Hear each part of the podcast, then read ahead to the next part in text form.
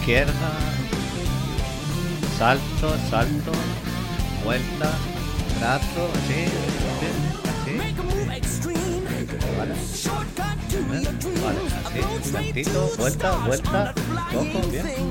Buah, que está grabando esto, que estoy aquí practicando la, la intro de, de Pitchmaker, que me sé la coreografía ya, porque he visto ya la intro, pues unas 100 veces por lo menos.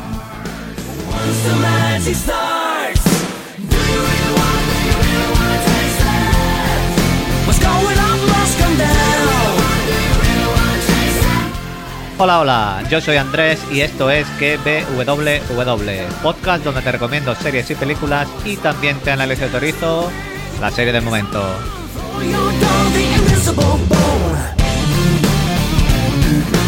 Ahora sí, salto, saltito, saltito, vuelta, cojo el arma.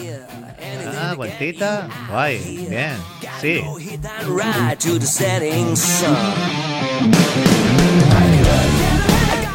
Programa número 5 de esta quinta temporada y 235 del podcast. Podéis encontrarme en Twitter como arroba bruni7, 7 con número, en el canal de Telegram donde voy poniendo todo lo relacionado del podcast, que lo podéis encontrar buscando KBWW, se llama igual que el podcast, y en Coffee por si queréis aportar algo al podcast pues podéis invitarme a un café o una cerveza. Podéis invitarme con euros o con criptomonedas o con lo que queráis. Yo acepto de todo.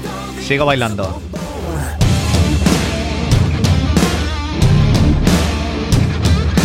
Vale, golpe al pecho, vueltecita, cojo el arma, vuelta, cojo, bien.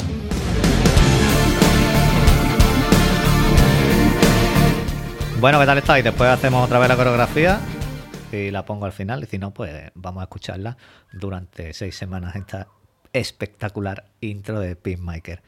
Como digo, espero que estéis muy bien allá donde me estéis escuchando. Habéis visto que en el título mm, que iba a hablar de Pinmaker y aquí estoy. Antes vamos a hablar un poquito de lo que es el podcast para los que hayáis llegado hoy con este Pinmaker nuevo.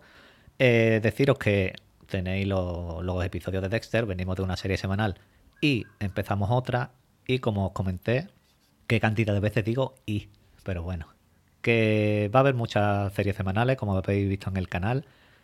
Hoy es Pinmaker, eh, la próxima semana es Superman y Lois, mm, se viene Servan, se viene No Pierce. Va a haber muchas y como digo lo que me gusta, hacer las semanales y aquí me tendréis y quiero que me acompañéis. Hoy y durante las próximas cinco semanas pues voy a hablaros de Peacemaker, de El Pacificador. Y en este podcast pues os, hablaré de dónde viene este personaje, la serie, de qué va, mm, historia, etcétera, etcétera, etcétera. De la trama de los tres primeros episodios. La serie está disponible en HBO desde el pasado jueves 13 de enero. Si no pasa nada raro, eh, el podcast lo sacaré los sábados el que, lo, el que lo escuche hoy sábado, porque estoy grabando hoy sábado a las seis y cuarto, no he podido sacarlo por la mañana, pues que sepa que salió más tarde por eso, porque no he, no he podido grabarlo antes, pero la idea es que esté el sábado por la mañana. Hay tres episodios disponibles de momento y ya pasa a formato semanal, uno cada jueves. Los episodios pues tienen una duración de unos 40 minutos de media más o menos cada uno. Cada uno tiene una pequeña escena post crédito que no diría escena post-crédito, es una escena que tiene que ver con el episodio que hemos visto, pero es digamos como un chiste, es una escena chiste del propio episodio. No sé si más adelante tendrá que ver algo con la trama o, o no. Deciros desde ya que he leído y leo cómics de DC, he leído y sigo leyendo, pero de este pacificador mm, he leído lo que a lo mejor está incluido en, escuadrón, en el Escuadrón Suicida, alguna vez que se haya cruzado por ahí, y, poco más, no sé mucho de él. Esta serie eh, está dentro de lo que consideramos o se considera el DCU, el universo cinematográfico de DC, y esperemos que con esto pues se vayan poniendo las pilas y vayan enlazando cosas y uniendo películas y series al estilo Marvel. Este pacificador es una secuela del Escuadrón Suicida, la película de James Gunn. De hecho, James Gunn también es el que está detrás de este Peacemaker, de este pacificador. ¿Es obligatorio ver la película del Escuadrón Suicida antes? Hombre, obligatorio, obligatorio, yo no te voy a decir que la vea. Pero claro, tienes que verla porque se hace referencia a personajes, a historias del propio Peacemaker, aunque Peacemaker es un personaje secundario. Pero bueno, si la, has visto, bien, y si no la has visto, pues y te has visto estos tres episodios porque no has visto la película, te pones la película de aquí al jueves que viene y te pones al día rápidamente. La serie tiene el mismo tono gamberro, sexo, sangre, todo lo de la película lo tiene la serie y eso a mí me ha gustado.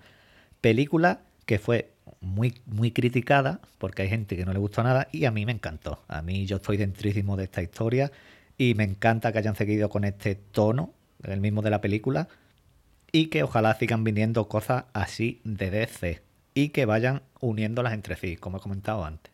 Haciendo una breve comparación con este Peacemaker, con otra serie, pues esto sería como The Voice, digamos, pero The Voice como si fuera este primo que tienes en el pueblo y hace mucho tiempo que no lo ves. Pues esto sería el pacificador, porque no llega al nivel de, de The Voice. Diría que es una mezcla de comedia con acción. Veremos su parte de dramática también y este misterio con el caso que están llevando a cabo. La música es otro punto a favor, es muy muy top, ya lo habéis visto en la intro y todas estas referencias que comenté antes, que se dicen en la película, pues aquí han hablado de Batman, del asilo de Arkham, de Harley Quinn, de Aquaman. Lo de Aquaman ha sido buenísimo diciendo que se folla a los peces. y ojalá veamos algún cameo de, de, los personajes de la película. Y como digo, que vayan haciendo estas cositas que nos tiene acostumbrado Marvel. Y poco a poco, pues, pues que DC siga este camino. Por otro lado, pues tenemos eh, la serie de CW que van aparte, que como digo es una pena que esto no esté todo integrado, como son Superman Heroes, que es cremita pura, que tendréis la próxima semana el episodio semanal, el del el primer podcast del primer episodio de la segunda temporada, que me lío. Tenemos la recién estrenada Naomi, que vi el piloto y es muy, muy, muy bueno. Y como digo, esto es una pena que no esté todo en el mismo universo. Ahora vamos con los personajes de la serie y después voy a hablar de lo que es la historia. Aquí el principal y el que le pone el título a la serie es el pacificador, es Chris Smith. Lo interpreta John Cena. John Cena es amigo mío personal. Nos conocemos desde hace como ocho años más o menos. Hablamos a menudo, de vez en cuando. Yo voy mucho por allí cuando cojo a lo mejor algunos puentes o alguna fiesta. Voy allí a Wisconsin a verlo. Él vive justo, no sé si lo sabéis, justo encima de una panadería allí, la panadería Kimberly, que hace esquina y, te hace unos bollos para la carne con tomate, esta Kimberly en esta panadería, que estos son buenísimos, este pan, este pan es buenísimo. Pero bueno, que tampoco voy a hablaros yo de la vida de John Cena y cuando yo me veo con él y demás, y ya esto voy contando algún detallito pues otro día. Chris Smith es el pacificador y ya lo conocimos en la película. Básicamente lo que hace es la paz, pero al precio que sea. Le da igual matar hombres, mujeres, niños, niñas, abuelos, abuelas, le da igual. Él mata a lo que sea. No tiene superpoderes, pero tiene unos cascos que son muy, muy, muy heavy y muy potentes. Es un tipo que dice lo primero que se le pasa por la cabeza, es un cabrón, que aparenta que no tiene sentimiento, pero que debajo de todos estos músculos que tiene, que, tiene más músculo que, que, vamos, está más apretado que, yo qué sé, pues algo de sentimiento tiene. Va de duro, pero como digo, no lo es tanto, y es un tío muy básico. Es un, bueno, solo la primera escena, una de las primeras escenas, muy bueno cuando le dice a la doctora, ¿puedes ponerle un poquito más de contraste a la foto? Es para que se definan más los músculos. Y se lo estaba diciendo a una radiografía, para que veáis el nivel de básico que es el pacificador. Aquí, el clic de la trama es la frase que el coronel Flag le dice en la película cuando lo iba a matar, que le dice el pacificador mis cojones. Y esto le afectó mentalmente, ya que vemos que en esta serie no es tan duro como aparentaba en la película. Lo hemos visto en el tercer episodio cuando no ha sido capaz de matar al senador y a, y a su familia. El personaje funciona perfectamente. No sé si John Cena pues actúa mejor o peor, mm, es buen actor, no buen actor, a mí me vale, lo compro, me encanta este tío no hace falta ni que hable, porque este tío con la cara que pone, pues ya te tienes que reír y, con lo que haga te, te ríe. Lo acompaña muy de cerca su mascota, Eagle, que es un águila, y no sé ustedes pero a mí, eh, a mí me ha gustado mucho este águila. Los cuatro ratos que ha salido, yo no sé si tendrá más peso en la trama, pero el águila es muy, muy, muy, muy buena. No sé de dónde ha salido, desde cuándo lo tiene, pero yo quiero que este águila salga más veces. Vemos que se lo cuidaba su padre, que ahora más tarde pues hablaré del padre de Chris. El líder de este grupo, de esta misión a la que han llamado Operación Mariposa, es Clemson Moore, un tipo que, tras lo que vemos en los episodios sabemos que es un tipo que fue un cabrón, que en el pasado mató a mucha gente, que no sabe lo que es el frío, porque de la conversación que tiene allí con, con Economo le dice que no sabe lo que es el frío y que a mí me da que esconde algo. Ya que en el episodio 3 ha ido cambiando mucho desde el 1 al 3, yo creo que este tío esconde algo. Emily Hardcore, uno de los personajes de la serie, sin, duda esta, mujer, ya la vimos en la película, pero aquí la vemos en toda su salsa. Sabe pelear, sabe tratar a los tíos, tiene buena labia y es un personajazo, pero bueno. Aparte de esto, es muy guapa y guapísima, no hay que verla. Y eso sí, lo mismo te da un beso que te pega un puñetazo y te tira de espalda. John Economos, otro que vimos en la película y que aquí es el informático barra enfermero. Ha tenido tres o cuatro momentitos buenos, sobre todo el final del tercer episodio, cuando ha acabado allí pateando a Judo Master y haciendo este baile, y creo que complementa bien el equipo. Poco más puedo decir de John Economos. Y el fichaje del grupo, de, este, que no estaba en la película, es Leota Adebayo, que es la nueva, la que quiere caer bien a todo el mundo, que oculta su trabajo en casa para que no le pase nada a su pareja y a sus perros. Ojo los perros, este con, el, disfraz de guitarra, era de guitarrista, era buenísimo. Y veremos estas leotas que esconde. Y por último, Oggy Smith, que es el padre de, de Chris, interpretado por el malo malísimo de Terminator 2, Robert Patrick. Espectacular este hombre, este cada segundo que yo he visto su cara mm, es buenísimo. Estaba yo asustado viéndole a este hombre la cara. Es un racista de pies a cabeza y el que entrenó a Chris para que, para que fuera el asesino pues que es hoy en día. Y por último tenemos al vigilante, el loco este de la colina que, que iba con Pinmaker a matar a gente en el pasado y que lo idolatra. Es más Pinmaker que el propio Pinmaker. Y, y, es muy muy bueno este vigilante porque a mí me ha flipado mucho y hacen un dúo buenísimo. Un dato de este vigilante es que en los cómics, antes de convertirse en el vigilante, era una especie de. no sé si era juez o era. o trabajaba en. en algo de justicia o algo así era. Y trabajaba en esto hasta que asesinaron a su familia y se convirtió en el vigilante. Y ya de ahí, pues él guió a muchos a que hicieran esta, se hicieran justicieros. Como acabó, no, no lo voy a decir porque no sé cómo va a acabar aquí. Y ahora sí, vamos con la historia y en lo donde se centra eh, la serie de Pinmaker, de lo que hemos visto. Nos vamos a Evergreen, un pueblecito donde tiene su casa Chris, cinco meses después de lo sucedido en la película de Escuadrón Suicida. Justo después de la escena post-crédito ojo spoiler, para el que no ha visto la película, después de que matara al coronel Flag y Bloodsport le disparara, pues eh, vemos que se recupera, que para que veáis el nivel de, de seriedad de la película y de la serie, lo que han hecho es que le han cambiado una clavícula, le han arreglado una clavícula. Le dan el alta, pero eh, él no está recuperado al 100% físicamente, lo vemos que no está bien, y mentalmente tampoco, debido a lo que comenté antes, que se quedó tocado después de que el coronel Flash le, le dijese esto de tú eres el pacificador, mis cojones, eres el pacificador. De esta clínica debería de haber vuelto a la cárcel, ya que él había cumplido cuatro de los 30 años a los que estaba condenado, pero nuevamente reclutado para una misión, esta misión de, que se llama Operación Mariposa, y eh, es una misión de esta que amenazan el mundo, como la que vimos de la estrella de mar en la película. Chris no puede decir que no, ya que tiene el explosivo en la cabeza y le pueden volar la cabeza en cualquier momento.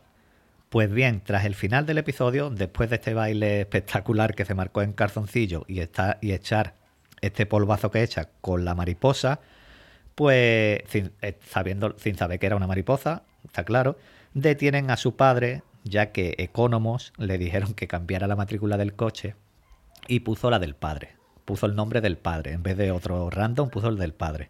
Y detienen a, su padre. La pelea de esta mujer con Chris mm, viene después de que ésta leyera los documentos de la operación mm, de, esta, de la operación mariposa. Lo quiere matar, espectacular pelea, que acaba con la tipa esta reventada gracias a uno de los cascos de Peacemaker. Su padre, como digo, pues es detenido y lo llevan a la cárcel. Los presos que había allí se quedan mirándolo, mm, solo se quedan mirándolo, bueno, lo miran todo, pero los blancos lo miran más sorprendidos y el padre pues se va allí a... Hay una ventana que entraba el solecito y había un chavalito allí negro y le dice que se quite, que a ese sitio es suyo. Yo me hubiera quitado isofacto, yo le he dicho, que este tío con la cara asusta. Pues al final vemos que el tipo este se quita, se sienta al sol y los otros blancos se acercan. Y yo creía pues que le iban a dar una paliza. Pero no, se arrodillan, brazo al frente y se ponen a decirle, el dragón blanco, dragón blanco, aquí estamos contigo. Brutal esto, esto es, vamos, como si estuvieran ante Hitler y hace un momento muy, muy heavy. En los cómics fue un comandante nazi que lo dejó tras casarse y tras tener a Chris y acabó suicidándose y aquí veremos qué papel, qué, papel tiene.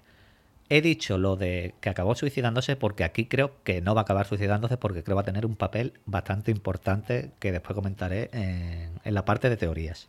Este dragón blanco en los cómics se enfrentó alguna que otra vez al escuadrón suicida. Y puede, por eso digo, que nos estén preparando a este al padre de Chris como un villano alternativo al caso Mariposa. Caso Mariposa que me ha gustado cómo lo han introducido, cómo nos han dado algunas pinceladas, primero con esta mujer que mata a Pinmaker, después con la misión contra el senador y su familia, que vaya lenguas tenían esta gente comiendo, y con este final donde vemos que todo el mapa está lleno de sitios donde hay mariposas. Gente aparentemente normal, pero que llevan una mariposa dentro. Así que hay una buena plaga de mariposas. Yo me asomé aquí a mi terraza porque digo, como hay aquí una mariposa de estas, vamos, me, da algo. Lo de los nombres en la película y en la serie es buenísimo. ¿Qué nos enfrentábamos? ¿A una estrella de mar en la película? Pues Operación Estrella de Mar. Eh, Operación Estrella de Mar. ¿Aquí que nos enfrentamos? ¿A una mariposa o qué? Pues Operación Mariposa, para que nos vamos a marear la cabeza. ¿Y aquí qué veremos? ¿Una mariposa gigante o qué veremos aquí? Porque si en la película vimos una estrella de mar, vamos a ver lo que vemos aquí. ¿Será algo alienígena? ¿Habrán experimentado con alguien o algo? ¿Estará el gobierno detrás? Mm, vamos a ver. Lo digo porque cuando Peacemaker revienta a la tipa esta, se ve que solo es carne, es una humana y punto, no hay otro tipo de, nada ahí. Y cuando le revientan la cabeza al senador, la mariposa sale tan tranquila y, los otros, los niños y la mujer, han muerto ahí. Mm, ¿Ya está muerto la mariposa? ¿O ido la mariposa? ¿O qué? No, no, no sé qué ha con esa mariposa. Pinmaker va de duro, pero en el fondo vemos que tras lo sucedido, como digo en la película, se ha tocado. Y es incapaz de matar a estos niños y al senador. Y es el vigilante el que lo hace. Y es buenísimo este vigilante cómo coge el francotirador y, y, mata allí a los tres, aunque después fue capturado.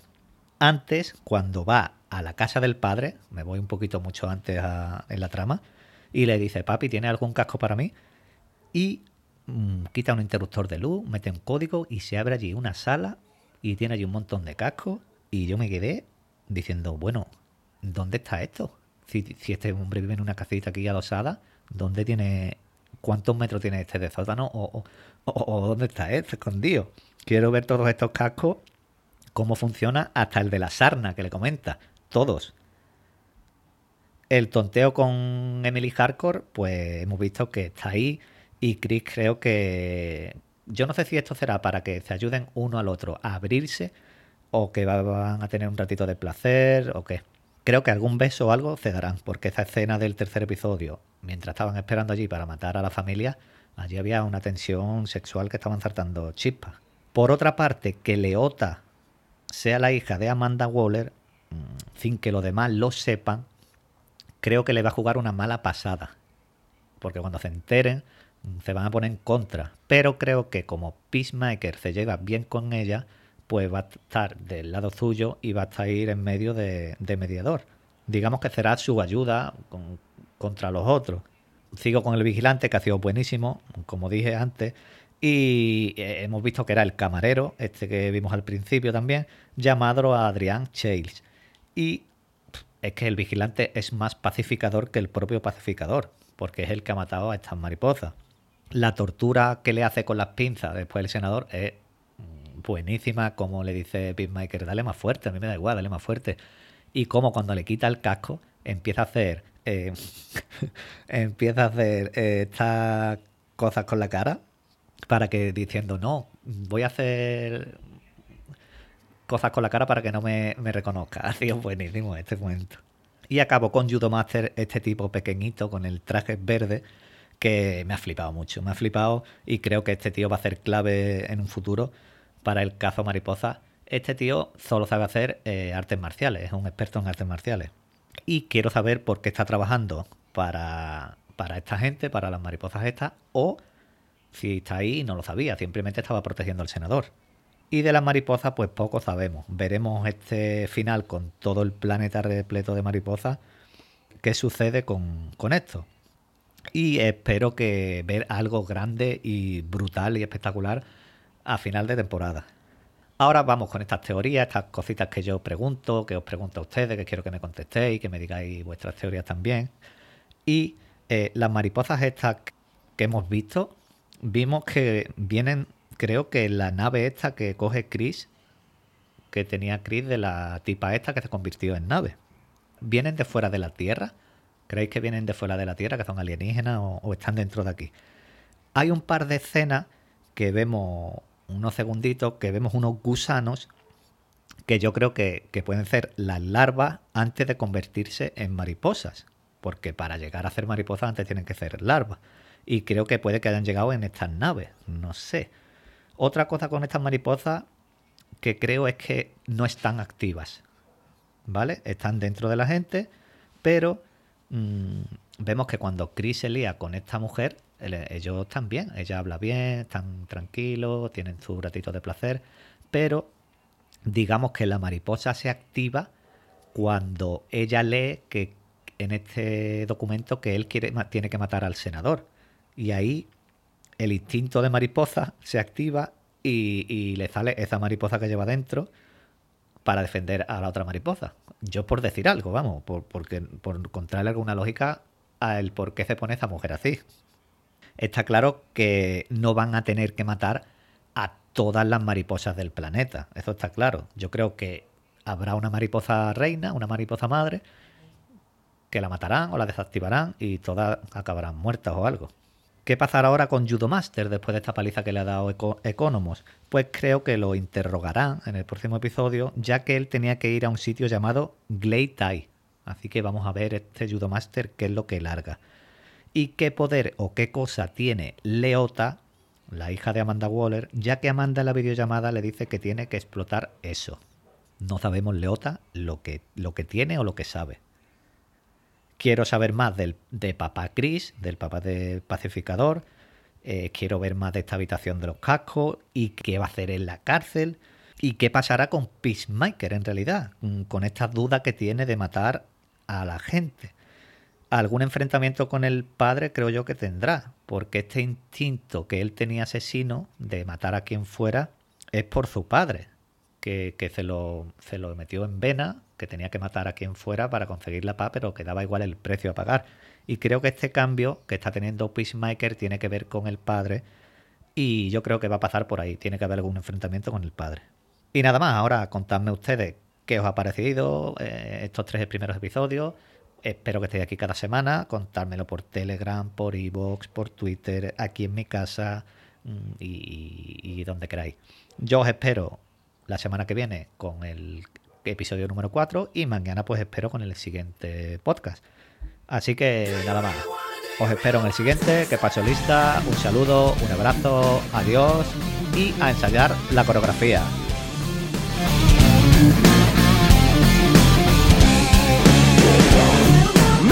extreme. Shortcut to your dreams.